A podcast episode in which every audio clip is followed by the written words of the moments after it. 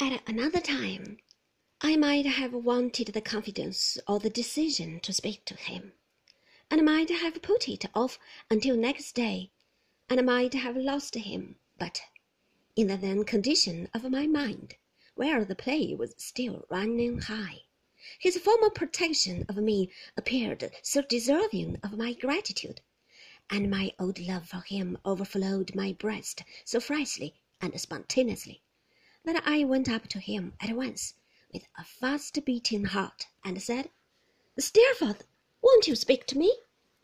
He looked at me just as he used to look sometimes, but I saw no recognition in his face. You don't remember me, I'm afraid, said I.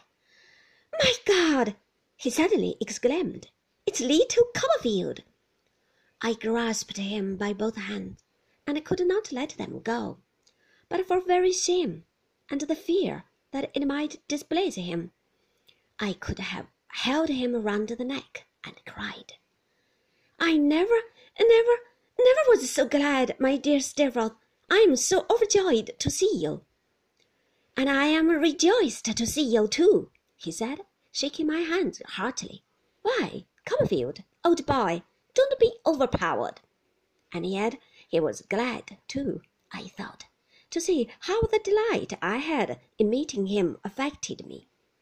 I brushed away the tears that my utmost resolution had not been able to keep back, and I made a clumsy laugh of it, and we sat down together, side by side.